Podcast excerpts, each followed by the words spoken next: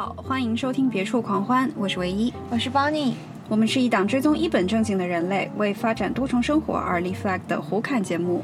每期我们会邀请一位朋友跟我们分享他们在工作别处的快乐。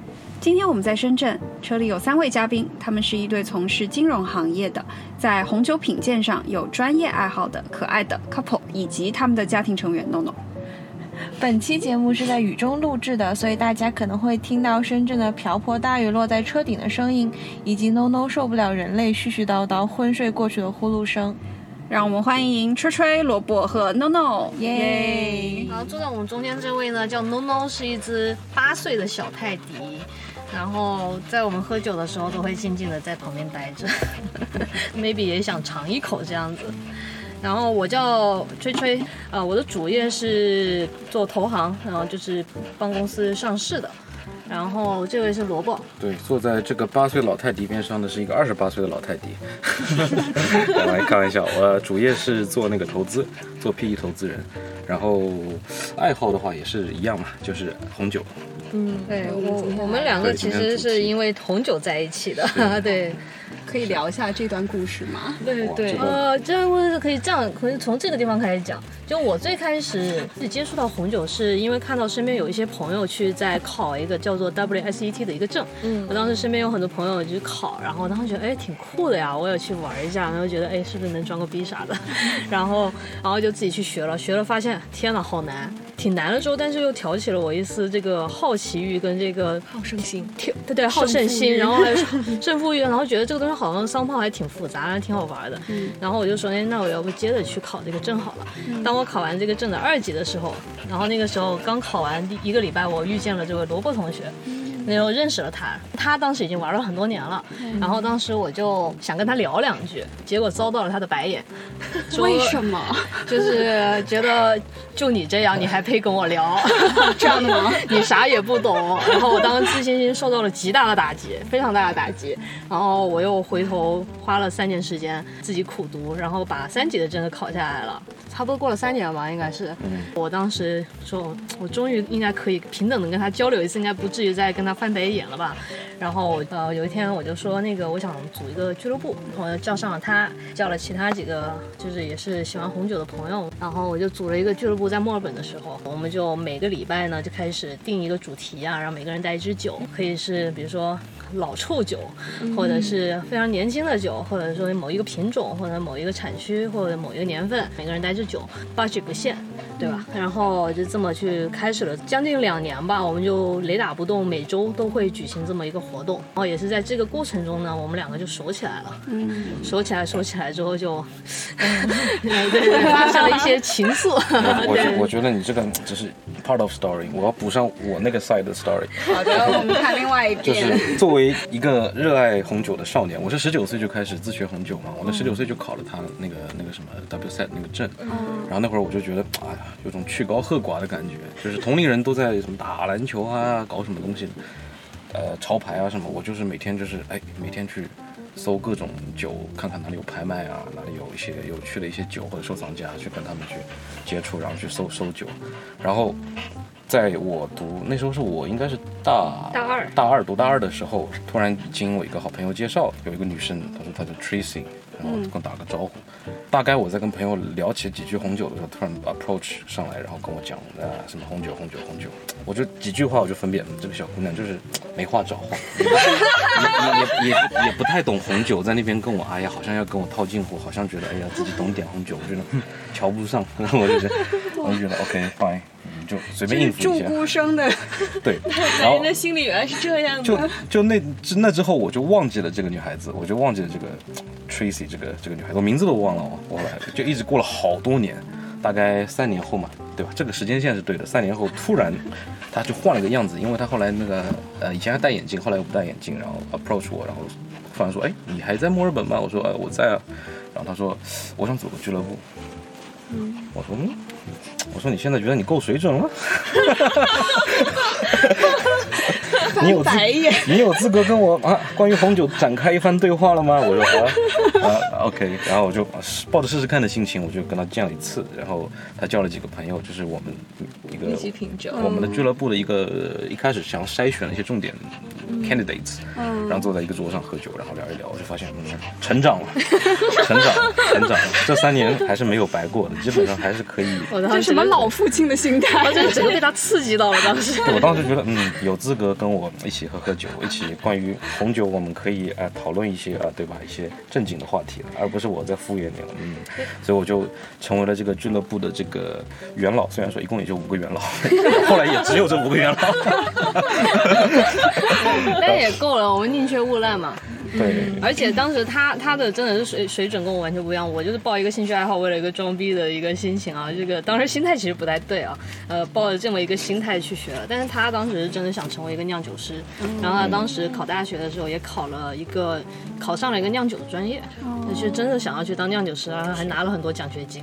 就可能当时如果就是他再崇高一点，他就真的会去选那个专业，然后可能目前他就是在澳洲的某一个乡村里面去酿酒去了。是种葡萄啊！对我当时可想学种葡萄了，觉得那是我的，他他真是玩。专业的。对，那会儿就是然后后来我们就是在那两年俱乐部的时候，就是每周见嘛，然后经常能聊，就就酒一个话题，我们能聊到凌晨四五点钟，就聊不完，一直聊不完，然后聊聊聊聊聊就聊得非常熟了。嗯，对，就是我我的感觉就是每个礼拜这个女的都会叫我一次，带我去一个一个奇怪的乡乡下的一个一个 countryside 一个什么地方，然后一群人坐在那边喝酒，我就觉得酒还可以，那也行吧，跟大家聊一聊。那女孩怎么样呢？这女孩我不是很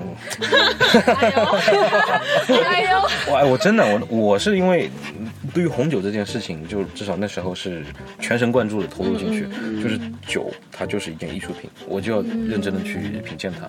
那坐在我桌上的可能是另外一个品鉴家，一个艺术家，他在跟我，呃一个鉴赏家，他在跟我对话，他在跟我交流，对吧？所以除了酒，我是观察不到别的，所以没有任何就是那种心无旁骛。对心无旁骛，不会说心中只有酒不会说喝着红酒看着美人之类的，没有这种故事。那你什么时候看到这个美人的呢哇？，真的喝了是两年哎，喝了两年多，喝了两年，就是从那个俱乐部开始两年。对两年多。对两年多，我就觉得一他一直是个男的，我就觉得 就是觉得、呃没有什么感觉。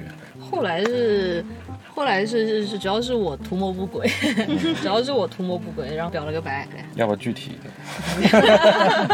哎呀又是关于你是不是再享受一遍这个告白？没有没有，我们当时最后也是喝了一支酒，然后那个酒当时是什么样子呢？你还记得吗？我记得今天的主题虽然是红酒，但是跟我我会很想 share 我们的一些故事，因为是我们的感情整个和红酒是有串在一起的，包括其实。因为我是一个仪式感很重的人，我又爱红酒，所以我在二十岁、十九岁还二十岁的时候，我就给自己买了一瓶红酒。有一瓶红酒，如果懂红酒的朋友可能知道，叫做 Chateau Calais Cigar，就是那个爱心酒爱心酒，它的酒标是一个爱心，它是波尔多的三级装，它并不是很名贵、很名贵的酒，但是它就是类似于一个情人酒的这么一个概念。就是懂酒的人会知道，OK，这个是一般来说是只有情侣或者说情人爱爱人才会喝的酒。然后我就十九岁的时候，我就放了一支零五年的凯龙 Cigar，然后我就想，嗯，有一天我一定要给我的，哎，有点恶心，有一天一定要跟我的真爱 share 这酒。然后我就一直放，一直放，一直放。然后后来最后是跟他喝了这支酒，嗯，的确是呃，那支酒你是在国内带过去，还是说你是在墨尔本？啊，全在墨尔本，全在墨尔本。我那时候回国就很可惜嘛，最后藏酒带不回来，我就全部都转卖给另外一个收藏家朋友。全部都喝掉了。哎，没有全部喝掉，喝不掉了，一百多斤。哎，酗酒半年，这个太厉害，这个太厉害所以你是主动把那支酒拿出来。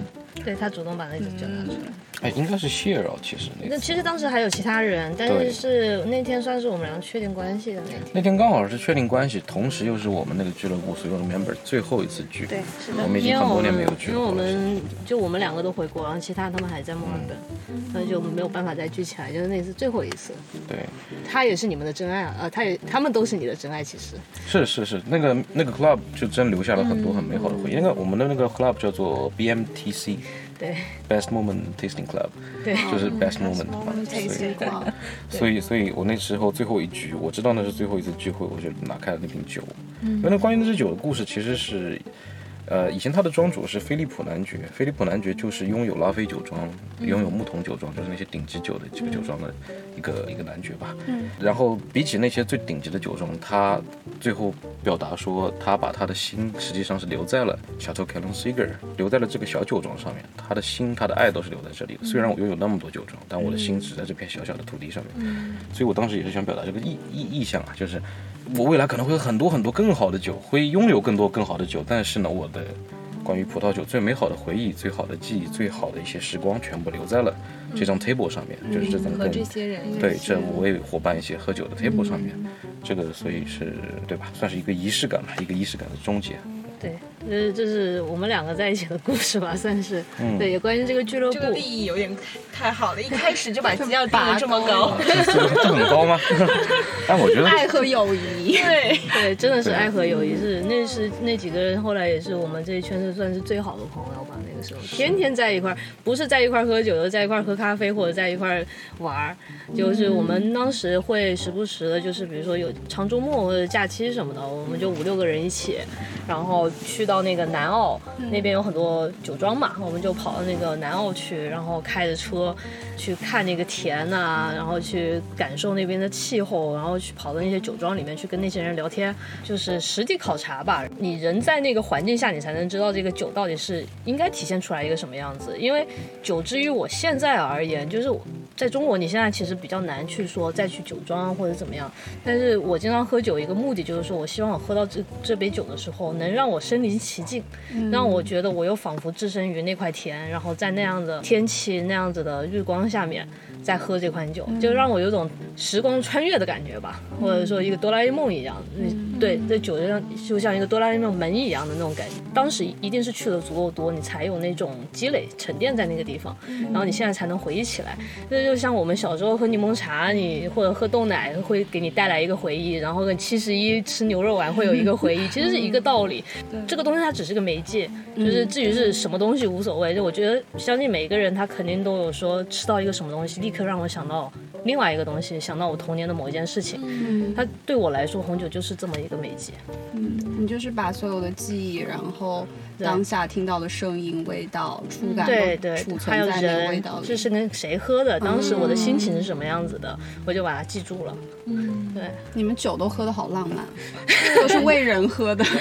呃，以前是这样的，但是到现在我又变了。我觉得是这个。说的哲学点叫做，就是万事讲天地人，天天地人和，对吧？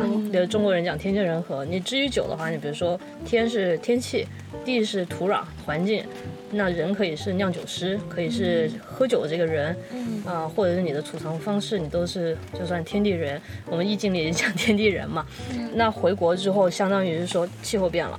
然后这个大环境、客观环境也变了，那是不是我喝的这个人的这个心情肯定也变了？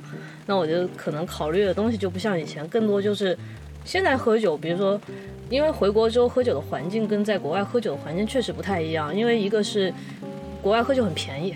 对吧？你没那么多税啊什么的，你直接想去喝就喝了，几块钱的酒都有。但回国之后，因为有税啊，然后又什么中中二可能又不太开心了，对吧？然后又给你加关税什么的，然后又又这个疫情，然后导致很多东西货运不进来等等，你你去喝酒就变成一个很困难的事情。嗯。然后国内也有一些风气是喜欢喝大牌酒啊，等等等等，它会影响你的，它多多少少会影响你。就不管你多么坚定，你一定会被影响。那这个时候。我现在在喝酒，经常会告诉自己要回到初心，就是我为什么要喝酒？我喝酒喜欢它的是什么东西？我是喝的是一个潮流，我喝的是一个就是刚刚说的哆啦 A 梦时空穿越门，还是一个喝的是一个心境，还是喝的一个什么东西？这个东西到底是什么？然后也让我会想说，有些人可能是说我一定要喝贵的酒，或者说我要喝牌子。但我想说的是，如果你的品鉴水平，比如说一到五，你品鉴水平是三。这个酒即便再贵，你其实也只能喝到三而已。嗯，但是如果你平均水平到五的话，再便宜的酒，你也可以喝到更多的东西。这个东西是无关乎外在的东西，更多是你这个人你是什么样就是什么样。嗯，你喝酒喝出来反映出来的东西是你自己。比如现在更多的考虑的话是这些东西，包括现在会回想，其实觉得特别搞笑，自己年轻的时候最开始喝就为了装逼嘛，觉得这个心态也特别逗。现在想想就是说装什么逼啊，这东西这么难，因为学。红酒的时候，就是要学很多呃别的东西，比如说你要学地理，嗯，你要学商标法，有不同的国家它不都是有酒的嘛，比如说德国呀、希腊呀，然后什么匈牙利呀，嗯、什么国家很多国家，西班牙、法国都都有酒？你是不是得把 所有这些国家的这个关于酒的语言得学一遍？这个你很痛苦的，但但是你也得啃下来，对吧？对然后还有不同的这个土壤环境啊，不同的土啊，然后或者说地理上面有不这个有山那个有水，这个海风有什么影响？然后还有这个树是怎么剪裁的，然后再到这个酒到底是怎么去酿的，等等等等哈、酿酒师是怎么性格的。你都要去了解它，其实啃下来是一件非常不容易的事情。你学下来之后就发现，这个东西拿来装逼实在是太划不来了，这个成本太大了。我为了装这么一个小小的逼，我我得花多少功夫？后来就觉得不装了，不装，不装了，好好学习，好好学习。对，一定要谦虚，好好学习。对，那可能这样逼格才真正上来。后来再装了，我当时有个特别搞笑的一个小插曲，就是当时我一个好朋友，那最开始也不熟，他就说我就想看你装逼装到什么时候，然后他就一直跟我喝，他跟我喝了好多顿，他就说我就想看你装到什么时候。后来发现，哎，你怎么还能装啊？看来你不是装的。对，然后后来就成为了很好的朋友，因为当时最开始他有点看不起我嘛，觉得这太太爱装逼了，后来发现就变成很好的朋友了。嗯那他也是呃正经学了红酒，没有，他没有，他没有，他只觉得他只是呃好奇而已。后来就变成他要喝什么酒，就我给他推荐。嗯然后因为这个酒，因为我自己喜欢在朋友圈上发一些关于酒的东西，然后一些也是经常不联系的朋友啊或者干嘛的，看到哎有点兴趣会来找你问，会来找你聊，然后会让你跟一些很久没有联系的朋友，有时候也能够突然有一些交集，嗯也是个很好的一个交朋友的方法吧。对。对我有的时候交朋友确实需要有一些话题作为抓手。对对对，然后他们说，哎，你这么多年没见，原来你在搞这个，对你好像从来没有在我面前装逼成功过，对对对，在你面前我 装不了，正在掌，握中的感觉。装不了，装不了。他这个小巫见大巫，想跟我用红酒装逼，我后来甚至为了让他跟他区别开，就是他，因为他懂的是偏呃洋酒那一块，什么 whisky 啊那些东西啊，然后说我为了跟你区别开，我要学一些你不会的东西，然后我后来又去跑清酒的证，我就学清酒对抗。的心态在里面。要强总有一个要对抗我，但是都对哎都不算啥，就是那种你就一直是大魔王，对。嗯 有打败过？哎吗？没有，从来没有装逼成功。没有没有成功过。他想跟我装没有成功模宽酒，他描述的准不准确，我听一听我都知道 你准不准确，你有没有喝过，你到底是真懂还是说哎大概只是描述个框架，还是真的是细节？那一年的天气你真的知不知道？这个我我还是听得对，出来。因为其实真正我觉得，像我现在有点懒散哦，就是如果是真的追得很紧的话，要去看每年那个产区的天气预报，嗯，然后去判断他们的降雨量啊、日光看日光量啊，然后那些天气怎么样，然后去判断那年的酒好不好。然后我都没有去追踪这些事情，然后所以你们 已经懒散了。你们心里面会有一个就是类似于那种年历，然后某一年某一年某一年的酒一定是好的，某一年某一年某一年的酒是譬如说没那么好的，或者是某一年某一个产区是好的，会会烂熟于胸嘛。曾经有，曾经有段时间没有更，最近懒散。没有更新。对对对，两年没有更新，我感觉。这个东西真的要是要每年看，真的要每年看，一年不跟就不知道了。是啊，对，是。然后现在我已经我已经很多年没有跟了，嗯，对。对，现在喝酒更多换了个心态吧，对，就像他刚才描述的那种，其实更偏我们早期的时候，就说哎，我喝酒非常的 technical，很偏技术性的一些一些东西，包括风土啊、天地人啊。嗯天地人其实说的很玄乎，说说白了就是天气，它那年气候怎么样，下雨怎么样。对然后地的话，那片那块那块地皮，它的土质是什么？它是白垩土、沙砾土还是什么土？它的几几米以下是什么土，都会影响它葡萄的那个，包括它种的葡萄品种是哪种，它扎的根有多深，那多几米的土层会影响到它的风味，等等等等，这些是很。就是地的部分，那人的部分更简单了，就是像酿酒师呗，对吧？每个酿每个酒庄，它的家族、它的酿酒师，它这一代的风格，一般来说还是会有个固定的。因为酿酒师真正的名庄，它不是会啊，今年一个味道，明年一个味道，后年一个味道，通常是会保持一个稳定的一个风味，嗯让你就那些酒客想喝这个风味的时候，知道我就找那一家，我就找这一家。所以天地人其实说起来很玄乎，其实是一个很技术性、很极客的一个东西吧，应该说。嗯其实我们那会儿喝酒就是讲究这个，对，喝到每支酒我们都去对这些细节，然后去讨论这些东西，然后再描绘它的意象等等。对，我们会真的会去上网去查，就是是喝到这瓶去查它的一些参数啊，那些什么东西。是，对，但但是但是我们喝喝完了之后，就抛开那些参数之后，我们描述酒的方法其实挺好玩的。我们经常会用一个女人来描述这款酒，可以比如说这个是一个穿着什么紫色。纱裙的一个女人在跳舞啊，或者是穿着一个粉红色的衣服的一个少妇啊，经常会用这种词汇来描述描述一款酒，因为觉得酒就是一个人。你比如说天气，然后还有土壤，就好像说你成长的，比如你父母给你的那是天，然后你的成长环境那是你的地，但是你这个人最后变成什么样子，你可以是因因为不同的酿酒师用完全呃一模一样的酒是做出来会不一样，对，所以就最后你这个东西变成什么样子的味道，完全是看你这个人。然后这包括后面的储藏环境也好，那都都是最后还是看人的，就是就觉得一瓶酒就像一个人，所以就我们很喜欢用人，尤其是用女人来描述一款酒，所以也希望这个酒就就是说我们说酒成年之后就越有越来越有味道，就像女人也是越成年越有魅力，嗯，就是所以我们会这样用这样的词汇。你成年了也不错，这个水平还是上来了，我很欣慰。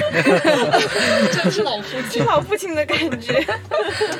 那你们就是，比如说你在描述这个意象的时候，别人再继续喝这个酒，他会感受到这个吗？还是会用自己的理解方式去描绘这支酒？嗯，都有吧。就是我记得当时我们当时喝那个康瑟阳，你记得吧？还有老色丹的时候，嗯，记得。然后我们就是这两款酒的名字，然后我们当时是所有人全部体会到了同一个情景，是什么样的情？景？就是一个就是刚刚说穿了一个紫色纱裙的女人，一个中年中年妇女，然后那里跳舞跳得非常的优美，然后然后但是有不是中年，康瑟阳那康瑟阳不不没有到中年，没康瑟阳阳没有到中年，对，偏年轻少妇吧，少妇少妇吧。是少妇，但是有时候也不一定是人，有时候可能是说，哎，我是在一个深山老林里面的小木屋烤着火，然后里面有一些皮具，因为有些酒它里面会有一些皮革啊，或者一些烧烤烧焦的味道，那我就会觉得说，哎，是不是在一个，但又有树林的味道等等，就湿湿的那种树叶啊或蘑菇啊那种味道，然后就觉得在深山老林里面一个小房子烤的火呀，外面冰天雪地啊，然后。墙上挂的全部都是那什么鹿头啊，然后躺在这个皮革沙发上面喝一杯那个木 wine 啊什么的，就是会有一种这样情境出来。嗯，然后我们两个玩酒的时候特别喜欢玩一些很猎奇的东西，比如说那个 Chalisting，你记得吧对对，？Chalisting 是一个红葡萄变异成白葡萄的一个酒，然后也只有那一年变异了，后面就不产了。它这个变异指的是葡萄品种本身，葡萄品种就变异了，它就相当于它它本来是个红葡萄嘛，嗯应该应该是酿出来是个红葡萄酒，红色的，但它就不知道怎么回事长成了白葡萄的样子，嗯然后酿出来之后就是个白葡萄，但喝的味道完全是那个红葡萄的味道。对，我觉得这个其实我要上点价值，就是我会觉得，就是回到国内，包括就是像 Tracy 刚才讲的，这个这个环境变了，喝酒的那个感受变了，因为回回到国之内，就很少会有机会去这样去品尝一些猎奇的或者真的一些特殊的一些有意思的酒。就是国内总有一种风气，就是大家都要喝大牌酒，要喝很昂贵的酒啊，我们都是啊什么呃什么其他酒都是垃圾，都不如勃艮第。勃艮第是一个很昂贵的一个产区吧，应该说，但也有也有便宜的酒。就大家觉得，哎呦，有品味的人都是要喝勃艮第。我不否认勃艮第很好喝，是非常优秀，世界上是最顶级的产区。我最近就非常迷勃艮第，对，但是但是我是觉得它只是一种风味，一种风土，它只是一块地，它代表了一类的天地人。但是世界上还有很多地方，还有很多很多角落，还有很多品种，很多有意思的酿酒师，很多有趣的故事。就像刚才说的那瓶 Chalisting，那个我记得在新西兰吧，那那个那个啊不是小白花是新西兰的，小啊小白 l 花 i s t i n 就是澳洲的，就就就那个就一小块田吧，是吧？剩下了。嗯，不到一公顷的那不到一公顷的地皮上种的葡萄，就是一共就那么几瓶，几十瓶吧，几十瓶，几十瓶。不多。但那个酒不贵，很便宜的，其实，它就是很偏门、很冷门。但是我是真的觉得很有意思。有意思，然后那种酒是会丰富我的整个葡萄酒的旅程。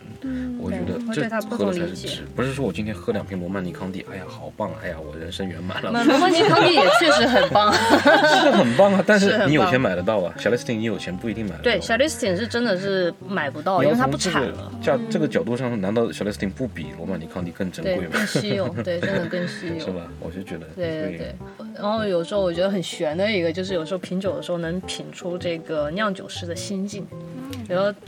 比比如说同一个庄，然后同一块田，但是同一个酿酒师，但是他比如说这几个年份，哎，觉得喝得很平静，挺好的，表现非常好。然后过几年就发现，哎，这酒不对劲，然后你就其他因素都一模一样啊，我们就是说经济学什么 ceteris paribus 嘛，然后其他东西都一样，但是就是他心境变了，导致你会喝出来这款酒，就是感觉到这个酿酒师那段时间心很燥，是可以喝出来的。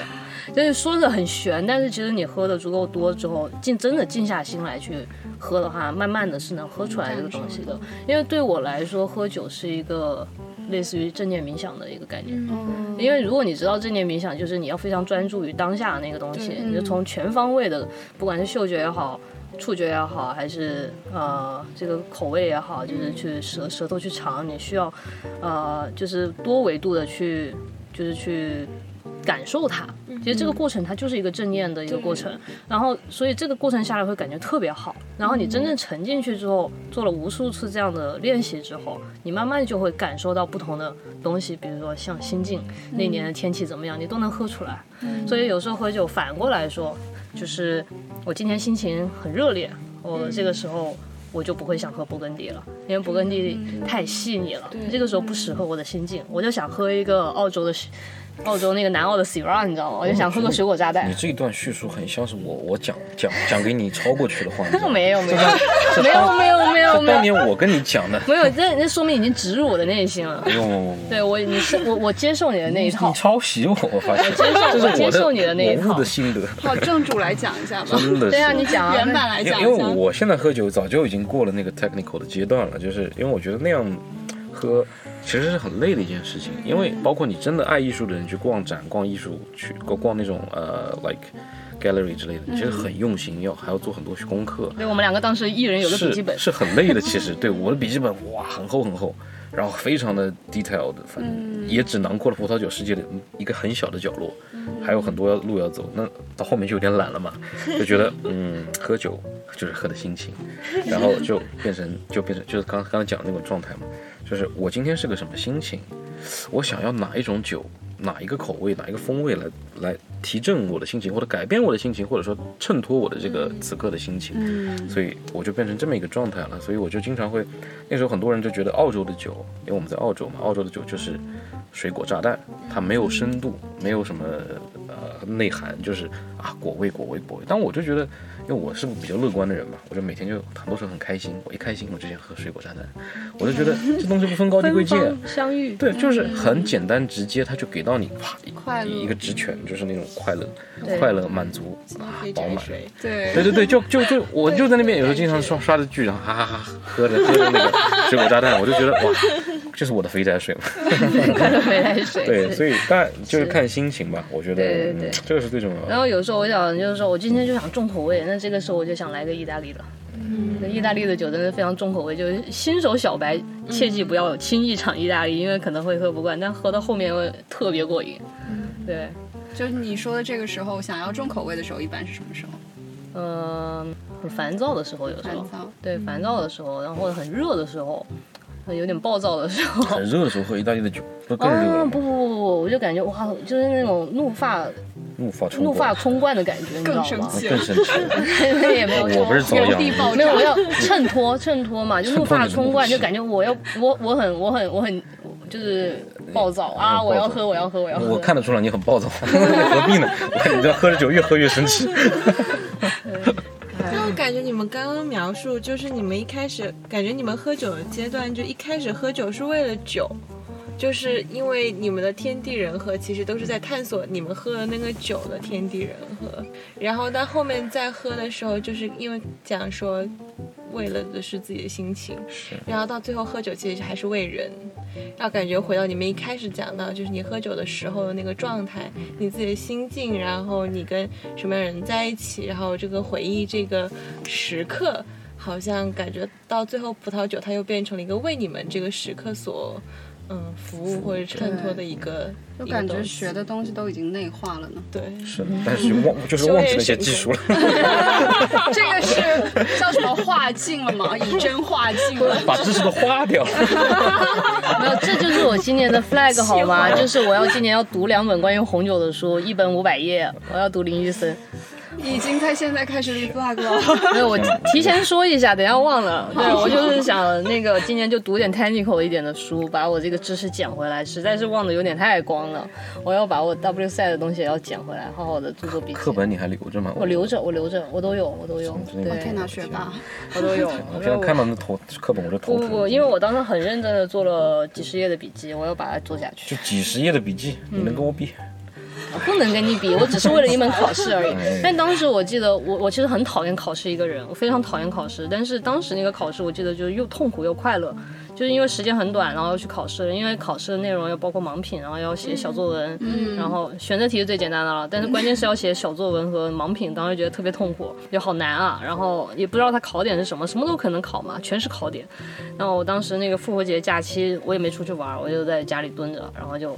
就是一看课本做笔记，然后就是复习啊什么，但是特别快乐，整个人当时就觉得说，我真的喜欢做这件事情的时候，我就觉得我多难受我都愿意做下去，而且整体过程是很快乐的，不会像不会像在读书的时候考试就真的是很痛苦。对，而且我当时为了去练习自己的呃嗅觉，我经常去菜市场。然后去闻那些香料啊，闻那些就是蔬菜啊，去闻那些味道，去练习。就我一闻，我能不能闻出来这是什么什么东西？去通过这种东西我去练习，因为我没钱买酒鼻子，酒鼻子太贵了。贵的，一个是贵，二个是它是精油做的，它精油做的，所以它那个味道其实有点冲。它其实你酒肯定是几种味道混合在一起，然后它就有点没有那么自然。就是你会发现在酒里面的那个味道和单独酒鼻子闻出来其实有差异的。所以我后来就觉得，哎呀，又便宜又省事儿，那我就买菜的时候去闻一闻嘛。所 以我就有一段时间，一两个月，呃，那时候准备考试的时候，我就每天跑菜市场去闻闻闻闻闻，就有一个傻子一样，我也不买，我就天天那闻闻闻闻闻，到处闻，嗯，这是新椒，嗯，这是这是八角，就是天天在那里闻，然后通过这样的方式去练自己的鼻子，练自己的这个嗅觉记忆。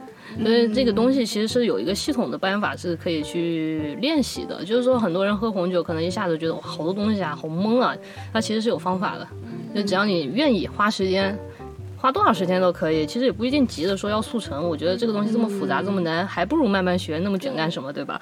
你就慢慢学，你就慢慢的自己去练习你自己的嗅觉，然后包括味觉。你喝一个任何一个东西的时候，你都去体会一下，哎，它的酸甜苦辣是什么回事？它的这个色感又怎么样？它甜不甜？包括喝水都可以去做练习。呃，所有万物皆可练习，真的是。这是我特别佩服他的一点，就是因为我是很装备齐全那种，包括酒鼻子我全套都有，然后。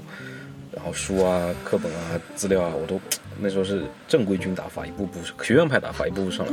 然后他就真的是去去去去菜市场里闻，抓一个青椒，抓闻一闻，抓一个那个什么香蕉闻一闻，巴拉巴拉就这样搞过来，然后也不买，就就就是就是摸一摸一遍，摸摸一遍闻一遍，啃一遍，然后不买，然后好可爱，就就类似于这样的，然后学上来，我就觉得嗯，这小这小小姑娘还是可以的，还是很有毅力的。